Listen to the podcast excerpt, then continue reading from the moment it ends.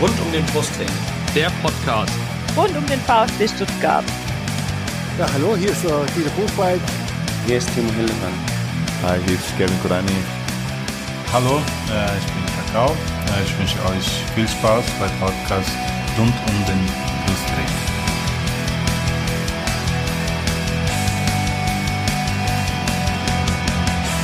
Herzlich willkommen zum Podcast rund um den Brustring. Mein Name ist Lennart. Mein Name ist Yannick. Und dies ist Folge 78 des Podcasts. Und lieber Yannick, äh, es ist gleichzeitig auch unsere hundertste Folge. Ähm, wie kommt es zustande? Wow. Ganz einfach. Wir haben 78 reguläre Folgen aufgenommen und insgesamt 22 Sonderfolgen. Ne? Das waren so Sachen wie äh, diverse Trainerentlassungen, diverse Managerwechsel, äh, diverse Präs zurückgetretene Präsidenten, ja gut, einer, ähm, Interviews mit, mit Kakao und Timo Hildebrand und Saisonrückblicke, äh, die haben wir immer so als Sonderfolge laufen lassen. Auch damit wir mit unserem Spieler des, äh, der Folge irgendwie das, äh, dass es so gepasst hat. Ähm, ja, genau, und 78 äh, normale Folgen und 22 Sonderfolgen geben äh, Folge 100. Wir feiern also heute ein kleines Jubiläum. Ich würde aber sagen, die großen Feierlichkeiten heben wir uns dann für die 100. reguläre Folge auf. Äh, auch wenn das dann schon die 120. oder so ist. Mal schauen, wie viel, wie viel wir dann, wie viele Sonderfolgen wir noch machen müssen bis dahin. Wie auch immer. Thema ist heute natürlich das 1 zu 2 des VfB im DFB-Pokal äh, bei Bayer Leverkusen und das, also das Ausscheiden.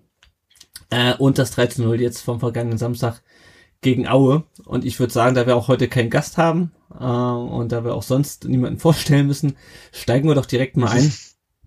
Äh, Pokalspiel gegen Leverkusen ganz kurz.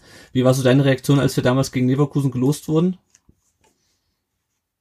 Ja, äh, bisschen die Augen verdreht, ähm, weil da war, ich hätte mir Saarbrücken gewünscht, mhm. nicht nur, ähm, weil es sportlich scheinbar das leichteste war, sondern einfach auch der Reiz nach Saarbrücken ähm, kommt man nicht so oft als VfB-Fan. Hoffentlich nicht allzu oft. Es ist ein cooler Verein, Traditionsverein, äh, hat ne, hat super Fans, immer gute Stimmung, immer ausverkauftes Haus und das wäre sicherlich ein schöner Pokalabend gewesen und wäre auch nicht so eine weite Strecke für die meisten VfBler gewesen, sicherlich. Mhm. Wie nach Leverkusen. Ja. Du warst, du warst im Stadion in Leverkusen, oder? Habe ich das richtig gesehen? Ja, ge genau, korrekt. Ich war in Leverkusen. Ich hatte noch ein bisschen Resturlaub aus dem alten Jahr und dann dachte ich, komm, den opfer ich für meinen Verein und mach mir einen schönen Tag mit einem Kumpel und Ehrenhaft, ne? Ja, ja im Februar, im, Fe im Februar nach Leverkusen zu einem Pokalspiel zu fahren, äh, was wir höchstwahrscheinlich verlieren, das ist äh, alle Ehren wert. Ähm, ja, danke schön. ja, dann würde ich sagen, fangen wir doch mal direkt an äh, mit der Aufstellung. Äh, war natürlich mal wieder äh, Pokal, deswegen äh, stand auch Bretlo im Tor. Äh, Castro stand wieder in der Startelf, genauso wie die Davi und Gonzales. Äh, dann ähm, hatten wir eine Dreierkette hinten mit Förster und Massimo auf den auf den Außenpositionen, also Dreierkette äh, äh, mit dem Ball und Fünferkette gegen den Ball. Äh, die Davi und Silas äh, waren auf den Halbpositionen äh, im Mittelfeld und dann vorne Gonzales. Und ähm, vom Spielverlauf her ist es eigentlich relativ schnell erzählt. Leverkusen hat in der ersten Halbzeit gleich dreimal getroffen, stand aber jedes Mal im Abseits. Äh, hätte ich auch nicht gedacht, dass uns das nochmal zum Vorteil gereicht, ähm, dass äh, der VAR oder der Linienrichter das Abseits sieht. Äh, und dann sind wir durch ein Eigentor äh, in Führung gegangen ähm, von Bretlo nach, nach einer Ecke von Leverkusen. Alario hat danach dann, in der, das war in der 72. in der 83. hat Alario dann das, äh, das 2 zu 0 gemacht, auch nach einer Aktion von äh, Fabian Bretlo, kommen wir gleich noch zu. Und dann hat äh, Silas Wamangituka äh, noch den Anschluss äh, gemacht, nach einer, nach einer sehr schönen Flanke eigentlich in der 85. Und äh, ganz kurz vor Schluss hatte dann äh, Matteo Klimovic noch die, die Chance zum, zum 2 zu 2, hat die aber leider versiebt und so scheidet der VfB aus dem DFB-Pokal aus. Ich muss ganz ehrlich sagen, ich bin jetzt nicht so furchtbar traurig. Also ist natürlich immer schön im Pokal weiterzukommen. Es macht irgendwie Bock, weil du dann irgendwie halt direkt das Ergebnis siehst, finde ich. Ne, so war ja auch so gegen Hamburg so. Hast zwar gerade 6 zu 2 auf die Fresse bekommen, drei Tage vorher, aber irgendwie ist dann doch geil, irgendwie eine Runde weiterzukommen im Pokal. Äh, aber mir war irgendwie schon vorher klar, dass es schwierig wird. Ähm, wie war denn so dein Gefühl nach dem Abpfiff?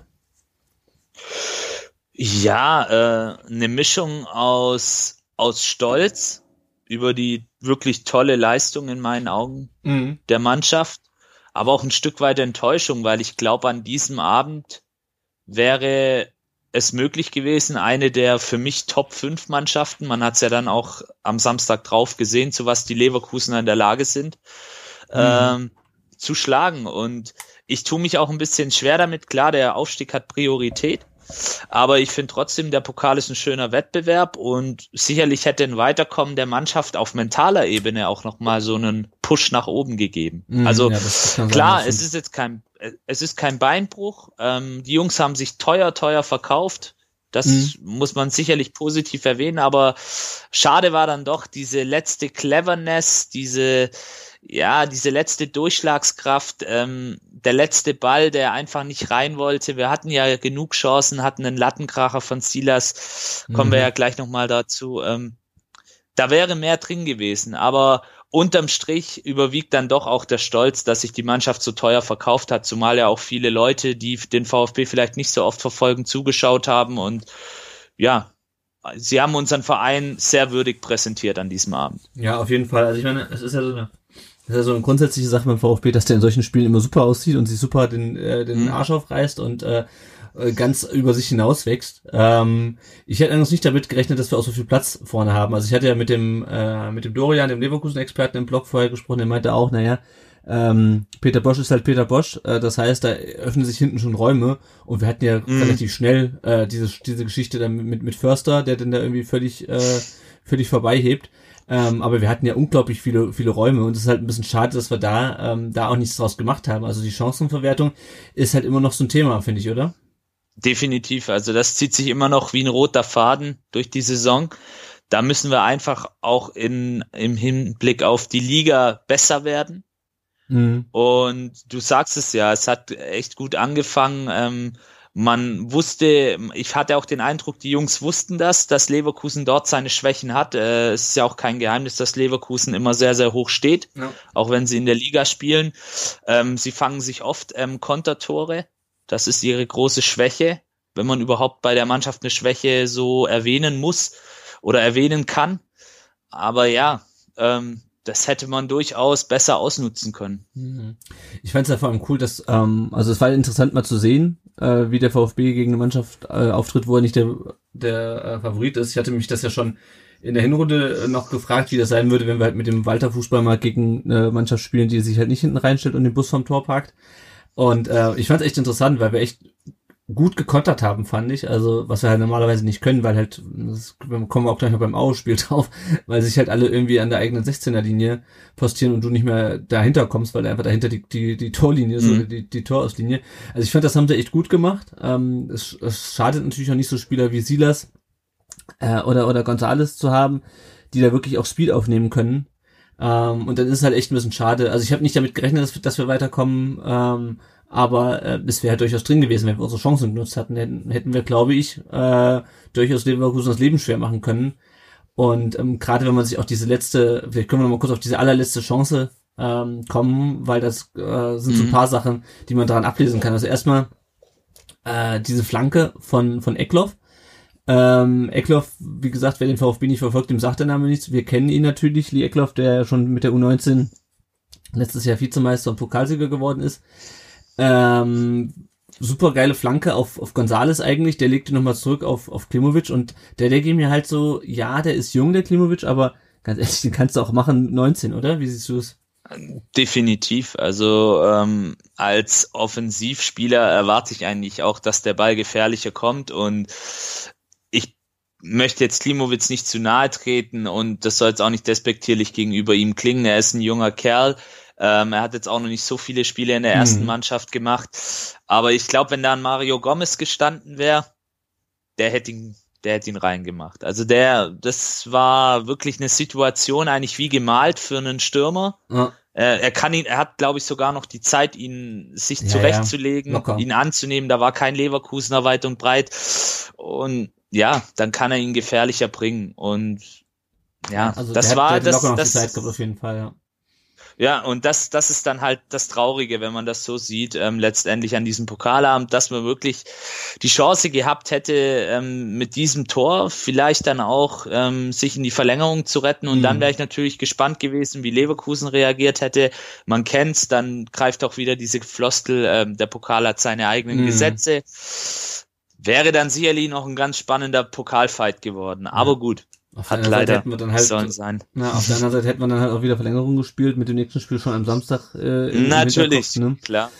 Ähm, ja, Aber müssen also, andere Mannschaften auch. Also ja, ja.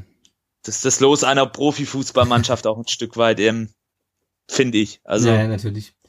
Ähm, kommen wir nochmal auf die, auf die Tore von, von Leverkusen zu sprechen. Also, wie gesagt, ich erinnere mich ja noch gut an das Spiel äh, im, im, im Frühjahr letzten Jahres, äh, das berühmte Santi-Spuckspiel, ähm, wo wir ja auch, wo es auch echt äh, schwer war, da den Volland unter Kontrolle zu halten. Ähm, da, von dem hat man jetzt nicht so viel gesehen. Hat aber gespielt, glaube ich, oder? Ich bin mir nee, der hat nicht gespielt. Er saß nicht die ganze gespielt, Zeit auf der Bank. Ja, ja, ich hatte es gerade nicht mehr Er, auf dem er Schirm. wurde geschont fürs Dortmund-Spiel. Ja, Ähm, hat sich ja aber Havertz hat gespielt. Havertz war sehr, sehr gefährlich. Ja, Ähm, ja, ja also es war jetzt nicht so, dass Leverkusen eine B11 am Start Ja, hatte. ja. Ähm, Das waren durchaus, war durchaus eine solide Bundesligamannschaft, die da Leverkusen auf den Platz geschickt hat. Sie, sie haben natürlich auch einen sehr breiten, guten, aufgestellten Ja, Kader, muss man natürlich sind dann auch Tabellenfünfter. fairerweise sagen. Ja. und wären wahrscheinlich noch weiter oben, wenn sie halt nicht diese, diese Konteranfälligkeit hätten. Äh, aber kommen wir mal aufs Tor zu sprechen. Äh, es ist eine Ecke. Ähm, Fabian Pretlo Oh. kommt raus, will den Ball rausfausten und faustet in sich, wenn man es mal ganz neutral beschreibt, äh, in einem geraden Strich direkt äh, ins eigene Tor. Wie hast du es gesehen? Also ich habe zuerst, er hat ja selber gesagt, ähm, er hat irgendwie beim Sprung, äh, als er abgesprungen ist zum Fausten, hat er wie eine leichte Berührung gespürt. Äh, das hätte ihn aus dem Gleichgewicht gebracht. Er hätte dann hinterher bei Schiedsrichterin Bibiana Steinhaus äh, faul moniert, aber die hat gesagt, das äh, hätte halt nicht gereicht für ein für ein Pfiff. Wie hast du es denn gesehen, die Szene? Ja, also ich war ja im Stadion. Im Stadion sah es sehr, sehr komisch aus, weil ähm, auf den ersten Blick dachte ich, okay, hat er jetzt die Ecke direkt reingemacht Mhm. und Bretlo ist vorbei ähm, gefaustet. Ähm, dann im Nachhinein ähm, hat sich's relativ schnell rumgesprochen. Nach dem Spiel konnte ich es dann auch schön auf dem Handy angucken, eine Spielzusammenfassung. Äh, ja, ganz klarer Torwartfehler. Ähm, die Berührung, die es da gibt äh, mit dem Leverkusener Spieler, ähm, die reicht auf gar keinen Fall, meiner Meinung nach, um da irgendwie ähm, zu sagen, da wurde der Torwart angegangen oder gar Naja, faul zu pfeifen. Ist ein ganz klarer Torwartfehler. Ähm, ich denke, das weiß er auch selber. Ähm, hat ja dann auch im Interview so, ja, das ein bisschen auch zugegeben, ähm, hat, hat sich da gestellt. Auch den Fragen muss man ihm auch hoch anrechnen. Äh, beim zweiten Tor sieht er auch ein bisschen unglücklich aus. Ja, alles in allem kann passieren, sollte nicht passieren, aber ja, also sag mal, entscheidet dann halt auch so ein Spiel, ne? Naja, ich sag mal, beim 2-0, da mache ich ihm ehrlich gesagt keinen Vorwurf. Das ist einfach doof, dass der Alario da steht. Weil ich meine, wo soll er sonst hin, Faust? Also er, kann ihn Klar, offensichtlich es, nicht. es sieht halt einfach blöd aus. Ja, ja, es sieht klar. halt einfach im ersten Moment doof aus, weil der Ball dann auch ganz komisch irgendwie ins Tor kullert. Also es waren zwei richtige, auf gut Deutsch gesagt, Kacktore, ähm, richtig, die du da kriegst. Ja, also normalerweise wäre das jetzt ein super rausgespieltes ähm, Tor gewesen, wo dann ein Harvards einen Doppelpass Mhm. mit Bailey spielt.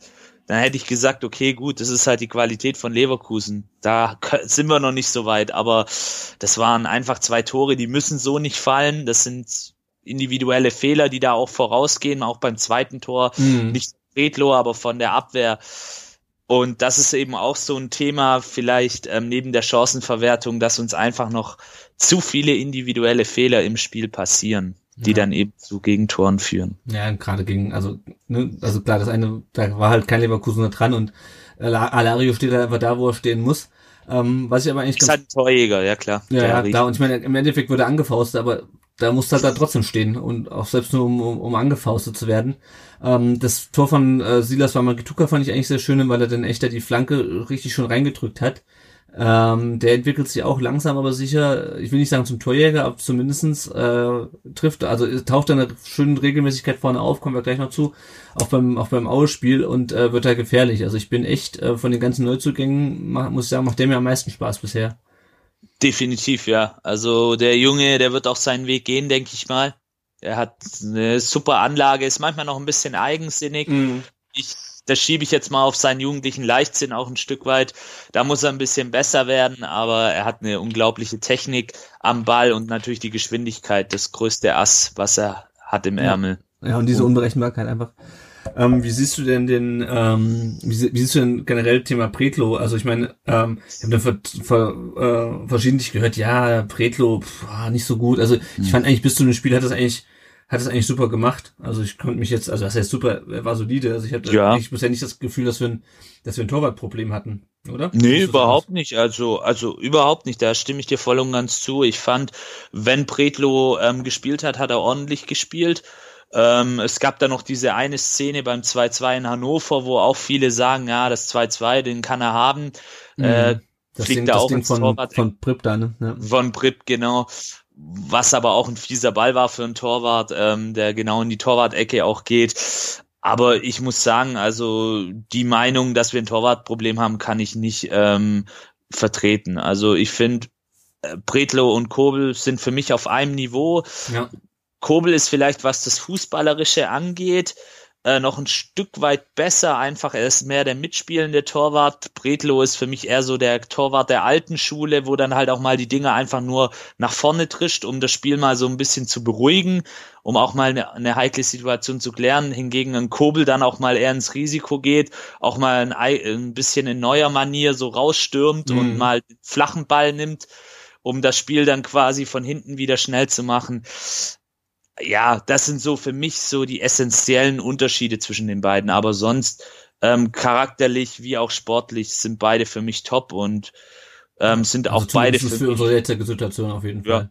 definitiv und sind auch beide für mich auf einem hohen Niveau unterwegs. Für Ja. die zweite Liga, definitiv. Ja, sehe ich, sehe ich also. Dann kommen wir nochmal auf zwei andere Spieler, äh, die haben ihr Debüt für den VfB gefeiert. Die Eckloff hatte ich gerade schon angesprochen. Mhm. Äh, der andere war Clinton Mohler, den haben wir auch im, äh, im, im Blog vorgestellt. Den hatten wir letzte Woche schon angekündigt, dass er, dass er geholt wurde. Ähm, warst du überrascht, dass äh, Mohler schon, schon eingesetzt wird? Ja, durchaus. Also damit hätte ich jetzt nicht gerechnet, ähm, dass er ihn bringt. Ähm, ich dachte, er wird vielleicht jetzt noch so ein bisschen geschont. Ähm, hat mich dann auch schon überrascht, als ich den Kader angeguckt habe, dass er im Kader steht. Mhm.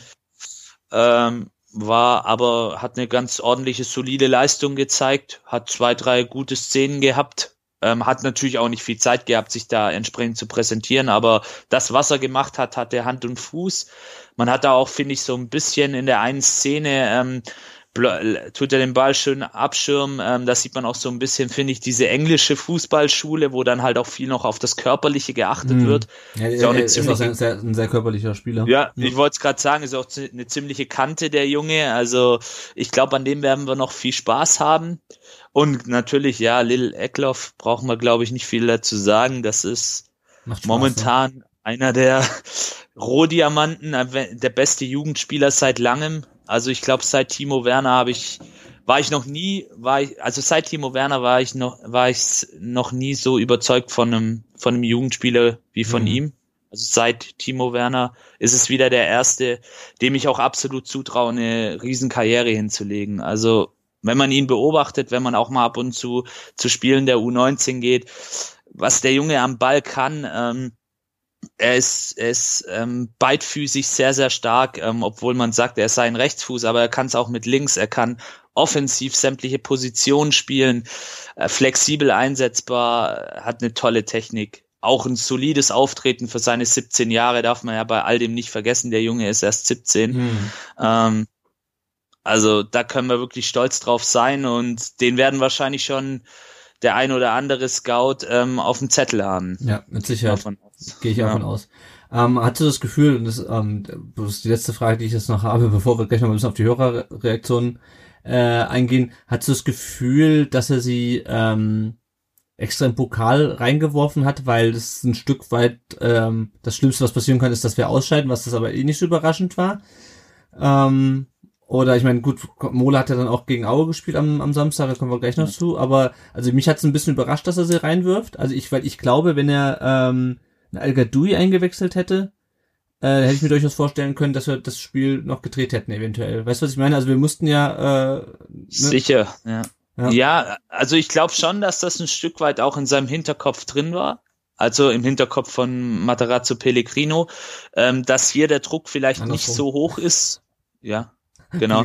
Also das Pellegrino Matarazzo, ja, siehst du, ja, ich sei froh, dass ich nicht Tim Walter gesagt habe. ähm, ja, äh, das kann durchaus sein. Also das ist ja auch nachvollziehbar. Ich meine, die Jungs ähm, durften in einem Erstligastadion auflaufen. Das gibt Mhm. denen sicherlich auch noch mal einen Schritt nach vorne.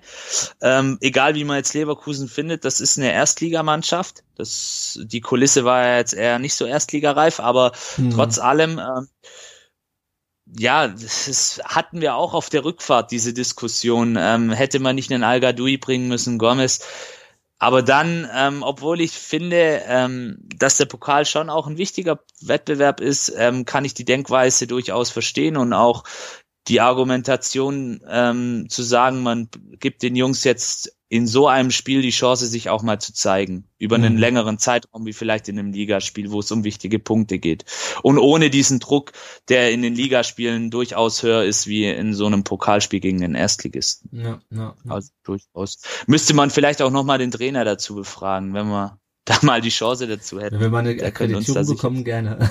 Ja, was seine Intention dahinter war, ja. Ja, schauen wir noch mal ein bisschen auf, auf die äh, Reaktionen auf Twitter und auf Facebook und diesmal auch auf Instagram. Der äh, Ed Texman 1893 schreibt leider zwei unglückliche Gegentore bekommen, Leistung vom VfB ansonsten solide.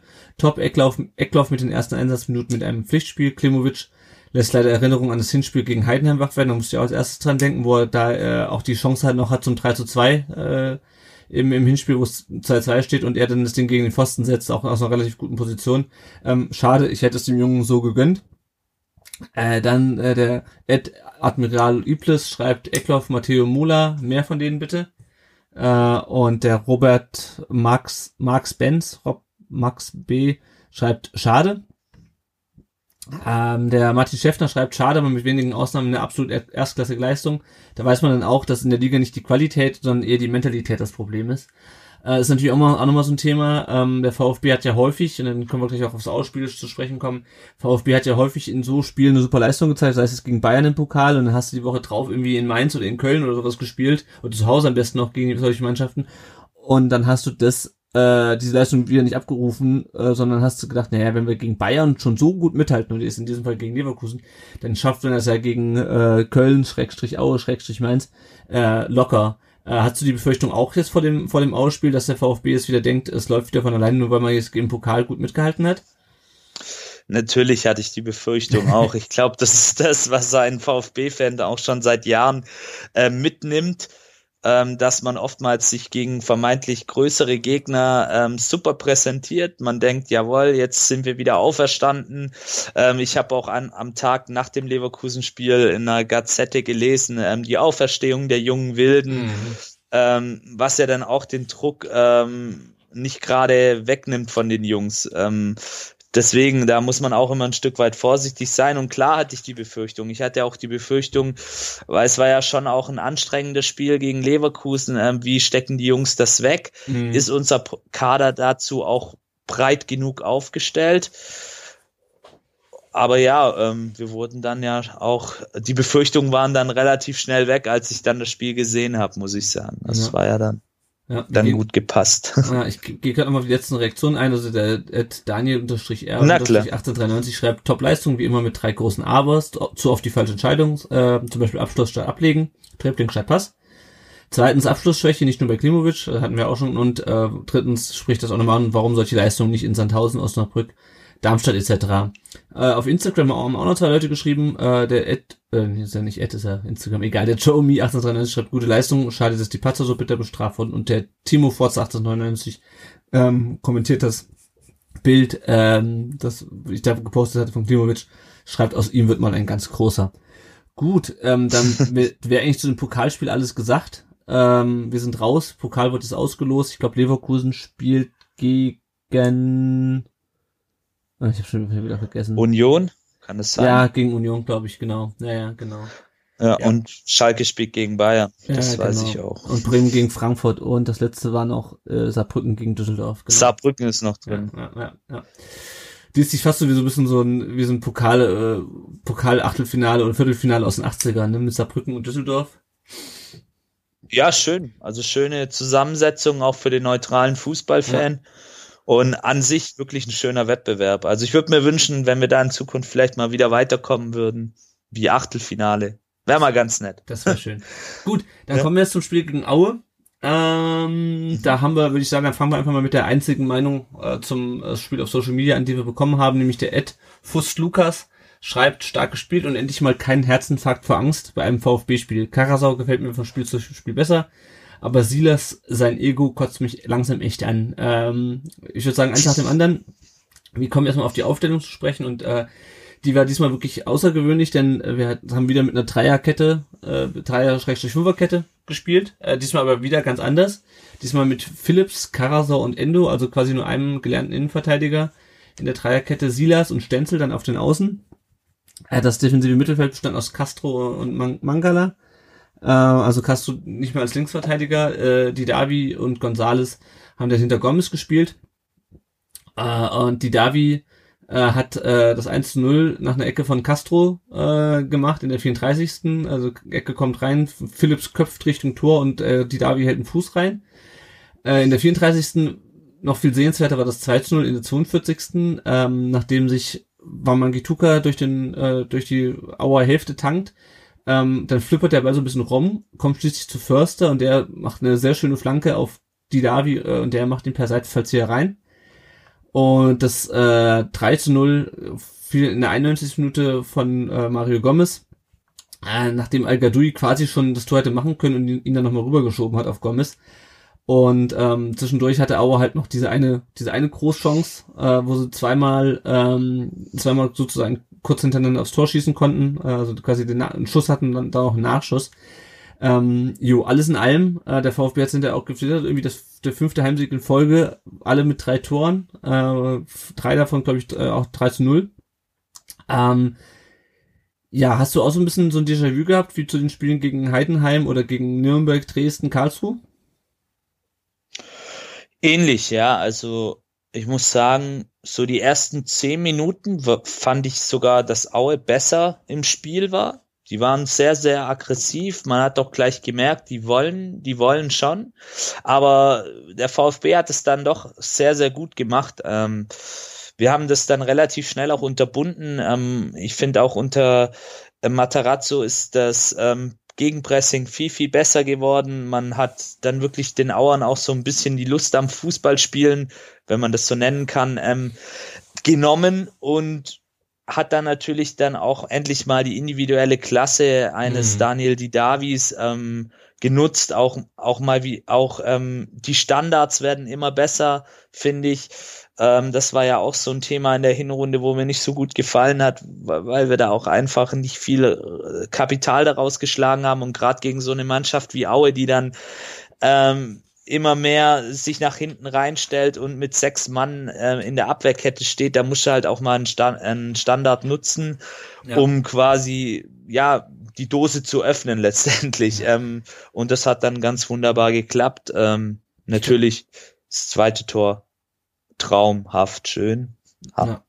Ich glaube, anders geht's auch gar nicht als mit Standards, weil ich fand die erste halbe Stunde, die war schon, also du hattest ja diese eine Chance von äh, Stenzel, den, äh, den, den Manuel anschließt, den Torwart, aber ansonsten die erste halbe Stunde war schon wieder viel Stückwerk dabei, fand ich. Also viel lange Bälle nach vorne, ähm, die ja. irgendwie immer noch nur so semi funktionieren. Es war viel äh, hin und her gespielt, wo du da doch irgendwie an der an der Abwehr hängen bleibst. Also die erste Stunde war auf jeden Fall anstrengend. Ähm, und klar, wenn du dann einmal die beiden Buden machst, äh, ja. Zumal es gegen eine Mannschaft wie Audi auch auswärts super schwach ist. Ähm, dann flutscht das halt. Und die zweite Halbzeit war ja dann vor allem eher ähm, Verwaltung. Ähm, C, also, sehr C. ja, ja, da war ja nicht viel. Ähm, diese Chance von Aue, ähm, da ist dann nochmal ganz kurz das, das Herz in die Hose gerutscht, aber mhm. alles in allem.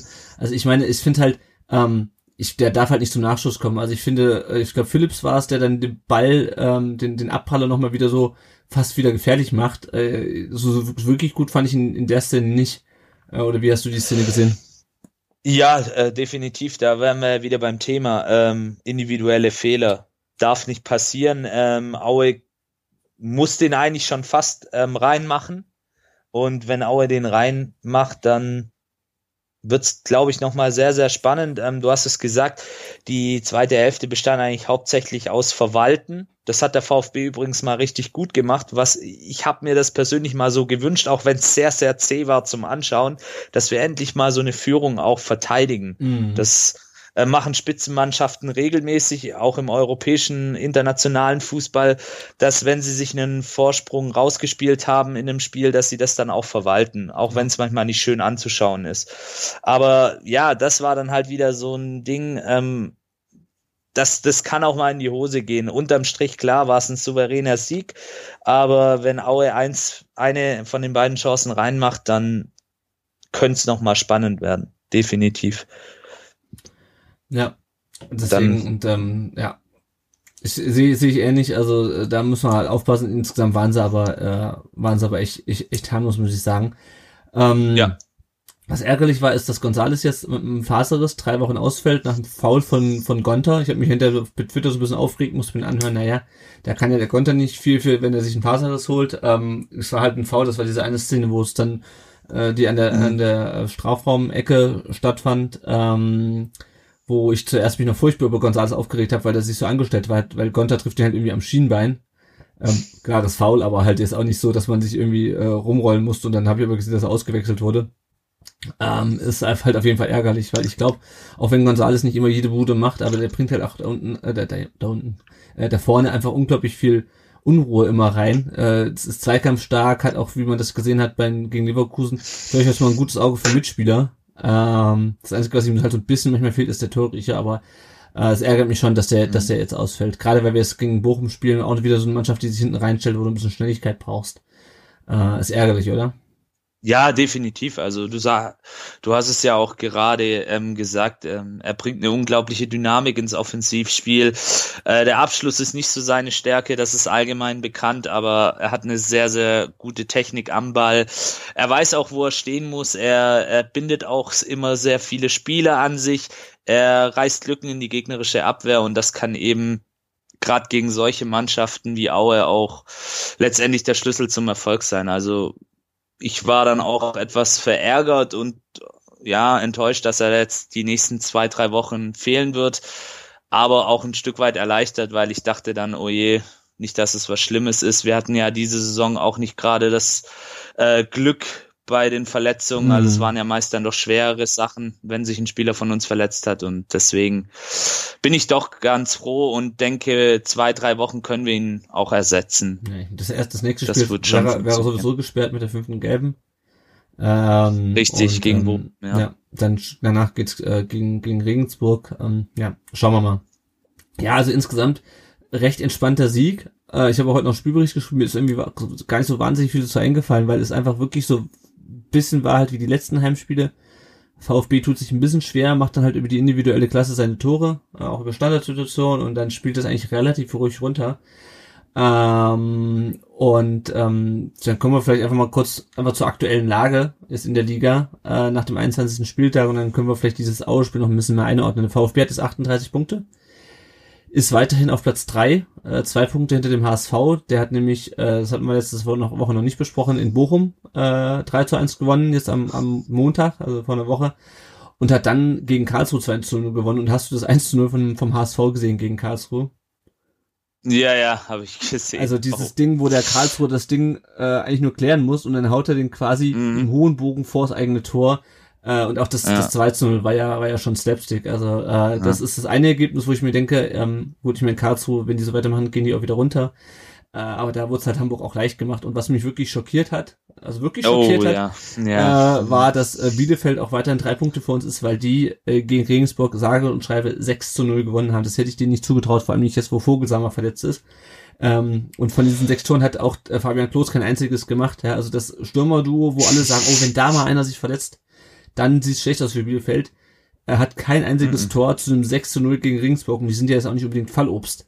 Ähm, äh, nee, auf gar keinen Fall. Souveräne Zweitligamannschaft eigentlich. Ah. Ich war auch schockiert. Ja, also wenn ich mir das dann so angucke, dann denke ich mir halt, dass so eine äh, so ein 3 zu 0 gegen Aue zwar schön und gut ist, aber im Endeffekt ähm, hilft es ja eigentlich nur, oben dran zu bleiben, oder? Also ich fand, also nach dem 6 zu 0 von Bielefeld dann am Sonntag war ich ein bisschen ernüchtert, weil ich mir dachte so, jo, äh, gut, dass wir gewonnen haben, aber es war halt auch bitter nötig. Ansonsten hätten wir nämlich echt äh, ein Problem gehabt nach oben. Weil ich will halt nicht mit diesem scheiß Relegationsspiel bleiben. Ich weiß nicht, wie es bei dir aussieht. Ganz, ganz klar. Also ich will nach dem letzten Jahr auch keine Relegation mehr. Ich will nie wieder ähm, Relegation, das, um ehrlich zu sein. Das, das ist nicht, das ist nicht unser Ding. Das haben wir gemerkt. wir sind nicht der HSV in dem Fall. Ja.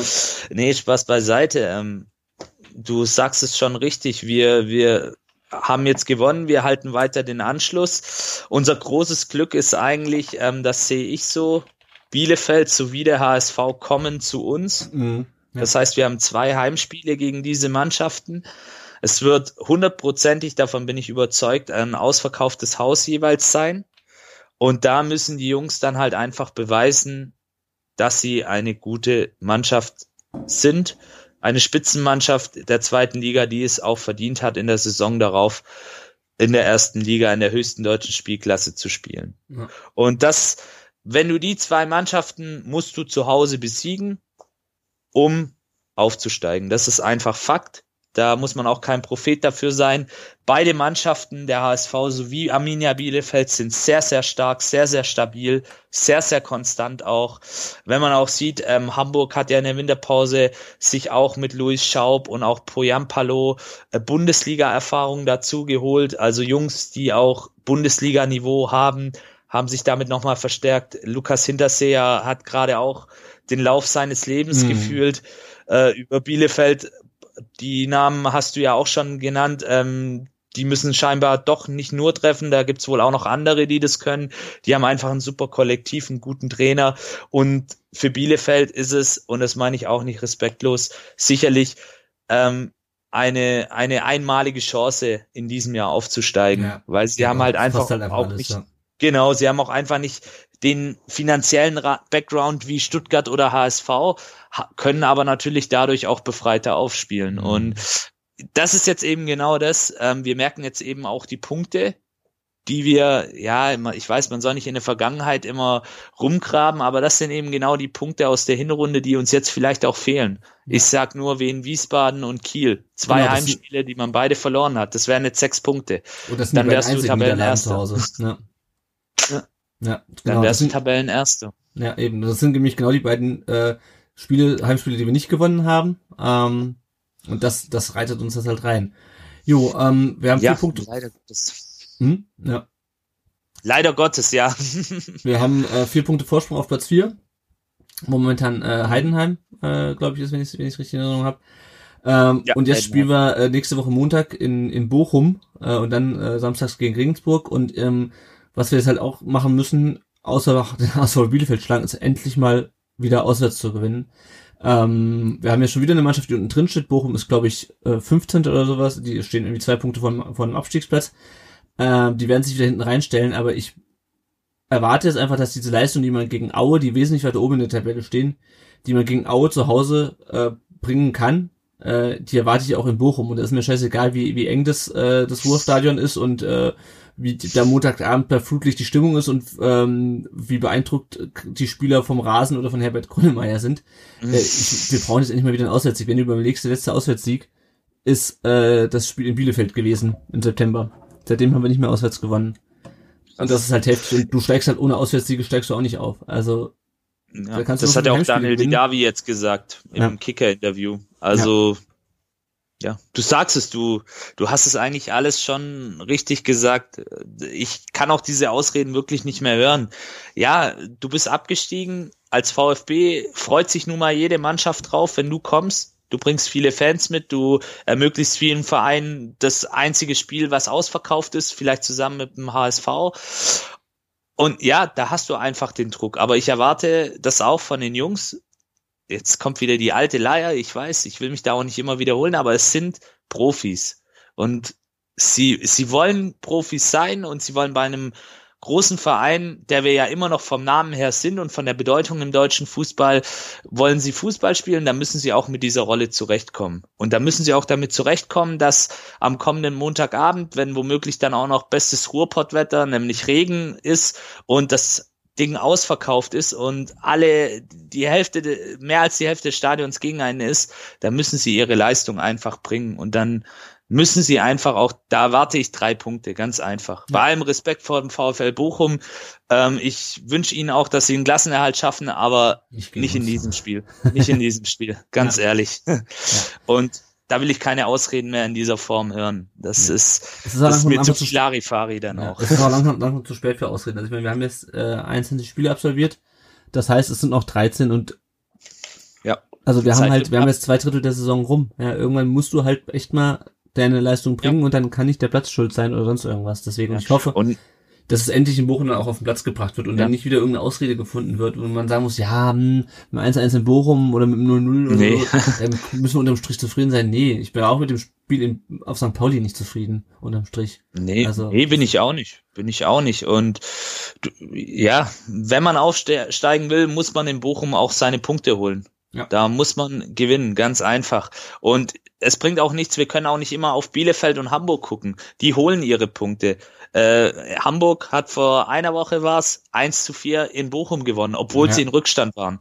Ja. 1 zu 0. Ja. Also da muss man sagen, da muss man auch ein Stück weit von Hamburgern Hut ziehen. Die haben da wirklich ihre Stabilität gefunden und haben da echt eine, nicht nur eine spielerisch starke Mannschaft, sondern auch eine charak charakterlich sehr starke Mannschaft auf dem Platz. Ja, Ja, gut. Dann würde ich sagen, dann schauen wir noch mal ganz kurz, nachdem jetzt diese ähm, vier Spiele in den zwei Wochen waren äh, und wir den ersten Eindruck von äh, Pellegrino Matarazzo bekommen haben, schauen wir doch mal, äh, wie, wie ist denn unser Eindruck? Äh, wie ist dein Eindruck jetzt von den ersten vier Spielen? Also was mir aufgefallen ist, kann ich noch ganz kurz zu sagen, äh, natürlich auch bedingt durch die durch die Verletzungen hat er sehr viel durchgewechselt. Also schon allein zwischen diesen beiden Spielen, wenn du dir da anguckst, wie die, wie die Fünferkette bzw. die Dreierkette aussieht oder auch wie, wie er das vorne zusammenstellt.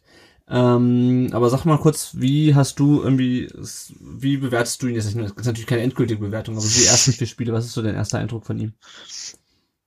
ja, du hast es gerade erwähnt. Ähm, er ist gleich auf eine sehr harte Probe gestellt worden, hat gleich mit vielen Verletzungen zu kämpfen gehabt. Äh, man dachte ja eigentlich, gut, okay, durchs Trainingslager sind wir ja ganz gut gekommen, bis auf Bartstuber. Das konnte man eigentlich ganz gut kompensieren. Aber dann kam die Sache mit Kempf noch hinzu und die ganzen anderen Geschichten. Und ich finde, er hat das bisher eigentlich ganz gut gemacht. Die Mannschaft wirkt stabiler. Ähm, es wird nicht zu sehr der Fokus auf diesen Ballbesitz gelegt wie unter Tim Walter, sondern man versucht auch mal spielerisch Lösungen zu kreieren.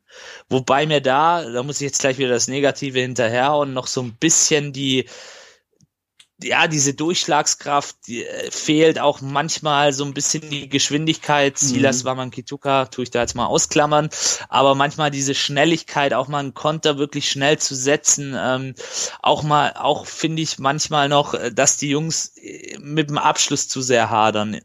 Da wird dann noch mal quergelegt, ähm, da wird dann im falschen Moment abgezogen und wenn die Schussbahn frei ist, wird der Ball irgendwie wieder nach hinten gespielt. Also das sind vielleicht auch noch so die Nachwehen von Tim Walters Fußball, ich weiß es nicht. Aber ja, da bin ich mir aber auch sicher, dass der Trainer auch noch dabei ist, ähm, das in die entsprechende Richtung zu optimieren. Was aber auf jeden Fall besser geworden ist, wir hatten es vorhin schon kurz beim Leverkusen-Spiel erwähnt, das Gegenpressing, die Dynamik, die ist, finde ich, so ein bisschen wieder zurückgekehrt bei Mhm. uns. Also das, das finde ich, hat man schon nach dem Heidenheim-Spiel auch gesehen. Ja, das auf jeden Fall. Wobei ich das, weil du das gerade angesprochen hast, wo, äh, mit den Nachwehen von dem Walter, das ist das, was mich gerade so ein bisschen in der Wahrnehmung stört. So nach dem Motto, alles, was jetzt gut läuft, äh, das basiert auf der, äh, dem, was Matarazzo schon geändert hat und alles das, was auch schlecht läuft, das sind auch die Nachwehen von dem Walter. Ja, Das ist so eine Betrachtung, die, die ist mir ehrlich gesagt ein bisschen zu einfach, ja, weil, also, wir haben klar, schon, natürlich. ähm, also oder andersrum, ich würde es nicht unbedingt an den Trainern festmachen, ja, sondern es liegt halt auch meiner Meinung nach ein bisschen an der Mannschaft. Ja, also ich meine, die möglich, also ähm, es war ja auch nicht Tim Walters Spielidee, zumindest glaube ich das, ähm, dass sie sich den Ball endlos an der Mittellinie hin und her spielen. Ja? Sie haben es halt nur nicht besser umgesetzt. Äh, also ich, ne, seine Idee war ja schon auch, ähm, nach vorne zu spielen, offensiv zu spielen. Die Mannschaft hat es halt nicht gemacht. Das ist, eine Frage, das ist natürlich die Frage, ähm, ob das einfach eine, eine, äh, an der Vermittlung von Tim Walter lag, ob sie sich irgendwie generell von diesem äh, natürlich sehr, ex sehr viel exzessiveren Kurzpassspiel äh, überfordert gesehen haben und dann einfach gesagt haben, okay, dann, wenn der Trainer das so vorgibt, dann spiele ich ihn halt nochmal quer und nochmal quer und nochmal quer. Ähm, klar, bei Matarazzo ist natürlich wesentlich mehr Risiko dabei. Ja, da wird dann der Ball schon mal eher in die Spitze gespielt, dafür ist er halt auch häufiger weg. Äh, aber Ja. man, wie du gerade sagst, Heidenheim ist halt, glaube ich, ein gutes Beispiel. Ähm, häufiger kommt dann halt doch einer durch, weil du halt das Risiko gehst und das ist ja das, was wir auch schon in der Hinrunde häufiger ja. gefordert haben, dass halt einfach mal ein Ball nach vorne gespielt wird. Und ich ja. frage mich halt immer noch so, war das wirklich eine Vorgabe vom Trainer, den Ball nochmal quer zu spielen und hat sich die Mannschaft einfach nicht mehr zugetraut? Das, das ist eine gute Frage. Das habe ich jetzt auch so ein bisschen extra gesetzt, mhm. diese Spitze, weil ich diesen Satz auch schon oft gehört habe, ähm, wenn ich im Stadion bin und das nehme ich dann immer auch gern mit hier in unsere Podcast-Sendungen, so ähm, einfach um, um auch mal so diese Stimmungslage der Fans aus der Kurve weiterzugeben. Und ich finde auch noch zwei Faktoren sind so ein bisschen zurückgekehrt unter, unter Matarazzo. Das ist einmal die Vertikalität. Man versucht jetzt auch mal wieder Vertikalpässe. Mhm. Ähm, die kommen auch meistens an, die bürgen zwar immer ein Risiko, klar. Und ähm, auch so ein Stück weit die Kompaktheit. Und sicherlich, ähm, jedes Spielsystem im heutigen Fußball hat seine, seine ähm, Risiken, hat aber auch seine Vorteile. Und ich finde, das aktuelle System ähm, hat mehr Vorteile als Nachteile in der aktuellen Situation in der zweiten Liga. Wenn wir jetzt aufsteigen, klar, da muss man es nochmal überdenken. Aber ich finde auch das Beispiel ähm, Atakan Karasor, der wurde ja oft, auch zu Recht sicherlich, aufgrund seiner Leistung in der Hinrunde so ein bisschen kritisiert, sehr stark kritisiert sogar teilweise. Ich finde, das ist so ein Beispiel, wie ein Spieler unter einem neuen Trainer auch wieder aufblühen kann. Also irgendwie habe ich den Eindruck, dass äh, Pellegrino Matarazzo, jetzt habe ich es richtig gesagt, ja. äh, ihn so ein bisschen zu neuem Leben erweckt hat, auch mhm. jetzt mit der neuen Position in der Dreierkette. Das sind alles so kleine Beispiele und vielleicht auch schon so kleine Erfolgsgeschichten, wenn man das so nennen darf, die ähm, er schon, ja, die, die, die jetzt so langsam entstehen unter seiner Regie. Mhm. Also man darf gespannt sein. Ich bin da ja immer vorsichtig, ähm, wie die meisten VfB-Fans auch, wenn ein neuer Trainer kommt. Aber bisher scheint das ganz gut zu passen, ja, das also Ganze. Ich, ja, also ich bin, wie gesagt, das, das äh, St. Pauli-Spiel hat mich ein bisschen ernüchtert, weil das war einfach größtenteils einfach einfallslos. Und das war, hat mich halt so ein bisschen an, an Walter Fußball erinnert, nur halt mit weniger Ballbesitz. Ja? Und mhm. ähm, ich bin mal gespannt. Also ich bin, wie gesagt, auf diese Auswärtsspiele gespannt. Äh, in Bochum ähm, jetzt als nächstes, das ist halt wieder das gleiche. Das ist wieder eine bissige Mannschaft. Die haben ein, zwei gute Stürmer vorne, nämlich Zoller und äh, Gonvola. Und ähm, die werden sie versuchen, äh, mit Kontern einzusetzen. Da werden sie versuchen, uns irgendwie aus den wenigen Fehlern, die wir machen, irgendwie die Tore zu machen. Und ähm, damit steht und fällt auch für mich so ein bisschen die Bewertung von Matarazzo, zumindestens irgendwie so nach Ende dieser, dieser Rückrunde. Weil du musst halt einfach, Natürlich. also es kommt in dieser Liga einfach darauf an, dass du diese Abwehrriegel knackst und äh, das heißt für, heißt für HSV ein Problem, das ist für Bielefeld auch immer ein Problem, wenn die Mannschaften jetzt in der Rückrunde anfangen, sich bei denen auch hinten reinzustellen. Aber ansonsten steigst du nicht auf, wenn du nicht auswärts diese Spiele gewinnst, das haben wir eben schon gesagt. Und da muss Matarazzo und die Mannschaft natürlich auch, aber eine Lösung finden. Und ähm, du musst es dieser Mannschaft einfach einpläuen, dass du halt nicht diese Spiele gewinnst, wenn du halt äh, zum tausendsten Mal den Ball querlegst. Und ähm, genau, also ich bin momentan auch zufrieden. Wir haben ja quasi aus den ersten vier Spielen der, der, also ersten, ersten vier Rückrunden spielen die gleiche Bilanz wie aus den ersten vier Hinrunden spielen. Ähm, aber wir müssen jetzt halt äh, die Spiele gewinnen, die wir in der Hinrunde halt verkackt haben und halt vor allem auch die Auswärtsspiele. Gut, dann kommen wir jetzt noch zu ein paar weiteren Themen äh, rund um den Brustring. Zum einen reden wir natürlich äh, mal wieder über Dennis. Äh, Dennis braucht immer noch unsere Hilfe. Ähm, wer uns regelmäßig und aufmerksam zuhört, der weiß, äh, wer Dennis ist. Dennis leidet am chronischen Erschöpfungssyndrom und es gibt eine GoFundMe-Kampagne, den Link findet ihr wie immer in den Show Notes äh, und äh, das Geld, was er sammelt oder was seine Freundin und er sammeln, äh, das geht, das wird ausgegeben für eine OP, die ihm zumindestens äh, dahingehend helfen kann, dass er nicht mehr ins Bett gefesselt ist.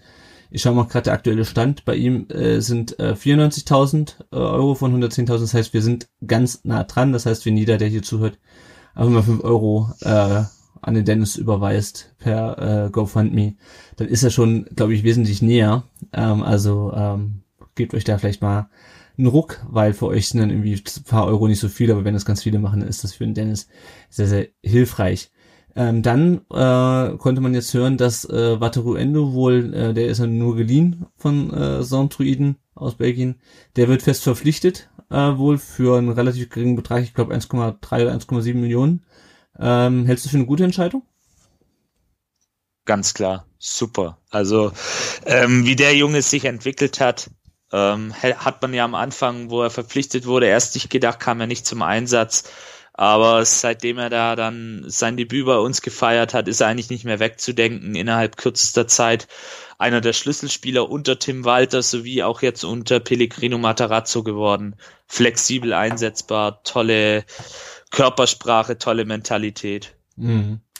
Und ich finde sogar, ähm, Jetzt werden mich wahrscheinlich einige Santi-Fans, ähm, Grüße gehen raus an den Butze, äh, killen, aber ich finde ihn tatsächlich noch ein Stück weit besser als Santi. Mhm. Also spielerisch vor allem. Ja. Ganz, ganz toll. Ja. Ich habe vor allem, ich hatte ja den, ähm, wo wir gerade beim Thema Santi sind, ich hatte ja wie gesagt den Mola, äh, äh, Mola äh, vorgestellt und danach wieder mit den Chelsea-Experten gesprochen habe.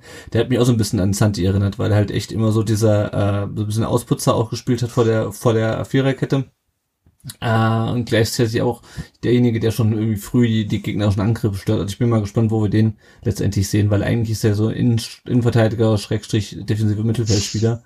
Äh, das wurde ja bisher auch nicht äh, gespielt, aber äh, ja, genau, also ich sehe es auch äh, gut, dass Endo fest verpflichtet wird. Ich glaube, das ist eine gute Investition. Ich hoffe halt, dass er dann auch äh, ähm, das unter Beweis stellt, wenn er dann einen festen Vertrag bei uns hat und nicht den Weg geht, den schon so viele vor ihm gegangen sind, so viele Leihspieler, weißt ein halbes Jahr gut gespielt, dann fest verpflichtet und dann nie wieder auf die, an die Leistung rangekommen. Ähm, ich äh, renne da an Cristiano Molinaro äh, oder oder auch äh. Äh, Sakai war ja auch dann nach Ende seiner Leihe nicht mehr so stark wie in, in seiner Leihphase. Deswegen ähm, eine weitere aktuelle Information, was die ich bemerkenswert fand, ist, dass der VfB und NABU, also der Naturschutzbund, Natur- und Umweltschutzverband heißen die, eine Kooperation äh, gestartet hat. Mhm. Ähm, der VfB engagiert sich jetzt, ich weiß nicht, ob es mit Klaus Vogt zu tun hat oder eher mit Thomas Hitzelsberger, aber ähm, es gibt jetzt auch mit diesen Hackathon und äh, man will irgendwie mit äh, Mercedes-Benz zusammen irgendwie äh, neue Formen der Mobilität irgendwie erkunden. Äh, genau, diese VfB Mobility Hackathon heißt es, das ist im März. Ähm, Finde ich irgendwie ein bisschen den Bock zum Gärtner gemacht, mit äh, Mercedes-Benz was über äh, neue Mobilität zu machen, aber gut. Ähm, aber interessant, insgesamt finde ich es interessant. Also man will sich halt im ähm, Bereich Umweltschutz äh, stärker engagieren. Äh, VfB schreibt, ähm, als erster, Fu also ne, VfB tritt als erster Profifußballclub dem NABU, der NABU Unternehmerinitiative bei. Mit der Initiative bietet der NABU Unternehmen die Möglichkeit, eigene Kompetenzen im Bereich Nachhaltigkeit aufzubauen um konkrete Natur- und Umweltschutzprojekte voranzutreiben. Also sehr interessant. Ähm, bin ich ehrlich gesagt ein bisschen überrascht, dass der VfB plötzlich in so eine Richtung geht. Du auch? Ja, also mich hat die Meldung heute auch so ein Stück weit überrascht. Ähm, aber ich finde es natürlich eine tolle Sache. Äh, Naturschutz seit eh und je wichtig, in der heutigen Zeit vielleicht noch umso mehr. Und das, der VfB wird da dann auch seiner Vorbildfunktion nicht nur im sportlichen Sinne, sondern auch im gesellschaftlichen ja. Sinne sehr, sehr gerecht. Also top. Ja. Ja, ich finde es auch, ich finde es auch nur positiv. Also ähm, auf jeden Fall äh, gerne mehr von solchen Kooperationen. Das natürlich nicht beliebig sein. Ähm, aber ja, als größter, also wenn du halt, also schon allein was das Thema Natur schon generell auch so Umweltschutz, ich meine, du hast halt ein riesen Stadion mit 60.000 Leuten, äh, du bist der große Sportverein in Baden-Württemberg, dann hast du einfach eine gesellschaftliche Rolle, die du auch ausfüllen musst. denn so Ganz klar. Finde ich das echt gut. Gut, dann kommen wir nochmal kurz auf die Nachwuchs- und die Leihspieler zu sprechen. Ja, der VfB 2 hat noch Winterpause. Das nächste Spiel ist am nächsten Wochenende äh, in Nöttingen. Das ist dieses Nachholspiel, was vor der Winterpause ausgefallen ist. Äh, und im Verbandspokal spielen sie am 8. April um 17 Uhr in Groß Asbach beim Drittligisten, noch, noch Drittligisten. Noch Drittligisten, ich wollte es gerade sagen. Äh, die U19 hat äh, blöderweise in Heidenheim äh, 1 zu 2 verloren. Äh, per Lockel hat nur noch einen Anschlusstreffer gemacht in der 94. per Elfmeter. Sie sind, äh, ich weiß nicht, ob die anderen heute noch gespielt haben, das muss ich nur mal gucken. Äh, sie waren noch Erster, ähm, als ich gestern Abend geschaut habe, hatten halt ein Spiel weniger als Bayern und ein Spiel mehr als Bayern und Mainz. Das heißt, da könnte sein, dass die Tabellenführung futsch ist. Gegen Heidenheim sind sie ja auch schon aus dem Verbandspokal ausgeschieden. Ähm, also Heidenheim irgendwie kein gutes Pflaster für die U19. Ähm, kommt Samstag, geht's äh, um 14 Uhr ähm, gegen Eintracht Frankfurt und am 21. März spielen sie um 11 Uhr im Pokal für Halbfinale gegen FSV 105. Die U17 hat noch Winterpause, da geht's auch am Wochenende weiter, jetzt am 13.30 Uhr ein Heimspiel gegen den SV Darmstadt 98. Kurzer Blick noch auf die Leihspieler. Ähm, wir hatten es gerade schon angesprochen, Sonnenhof Groß Asbach steht nicht so richtig gut da in der Tabelle. Die haben gegen Würzburg jetzt äh, letztes Wochenende, äh, letzte Woche 0 zu 6 verloren. Ähm, da wurde Erik Kottmer zur zweiten Halbzeit eingewechselt. Und jetzt am Wochenende haben sie 1 zu 2 in Oerdingen verloren. Ähm, da wurde nach 68 Minuten eingewechselt und Groß Asbach ist jetzt nach 23 Spielen in der dritten Liga äh, Vorletzter und haben schon neun Punkte Rückstand auf den, äh, auf den Klassenerhalt, also auf den, auf den Nicht-Abstiegsplatz. Äh, ich bin mal gespannt. Ähm, und, äh, Groß Asbach ist ja auch Kooperationspartner vom VfB. Äh, wenn jetzt die zweite aufsteigt äh, und Groß Asbach äh, absteigt, dann spielen die beide in der Regionalliga Südwest. Ich weiß nicht, wie sinnvoll da noch so eine Kooperation ist, wenn die irgendwie beide auf einer Ja. Level spielen. Ja, drücken wir mal die Daumen, dass sie es noch irgendwie schaffen, wobei ich glaube, der Punkteabstand mittlerweile sehr, sehr groß ist. Acht oder neun Punkte Ja. auf den Nicht- Nicht-Abstiegsplatz. Wird schwer für die Groß Asbacher auf jeden Fall. Ja, ich denke auch. Gut, dann schauen wir auf Nikolaus Nathay, der äh, bei Hansa Rostock spielt. Der war ja lang verletzt und war jetzt auch beim 1 zu 1 gegen Unterhaching nicht im Kader. Das äh, Rostock ist jetzt Zwölfter äh, in, der, in der dritten Liga. Ailton, äh, unser, unser Meisterschaftsanwärter äh, in Aserbaidschan, hat beim 0 zu 0 gegen Neftchi Baku durchgespielt mal wieder. Äh, Karabakh Aktem ist das nach 16 Spielen. Weiterhin Tabellenführer, äh, David Kopacz in Polen äh, hat beim 0 zu 0 von Gornik äh, Żabcze gegen Kielce, ich kann diesen polnischen Namen alle, wahrscheinlich spreche ich die alle falsch aus.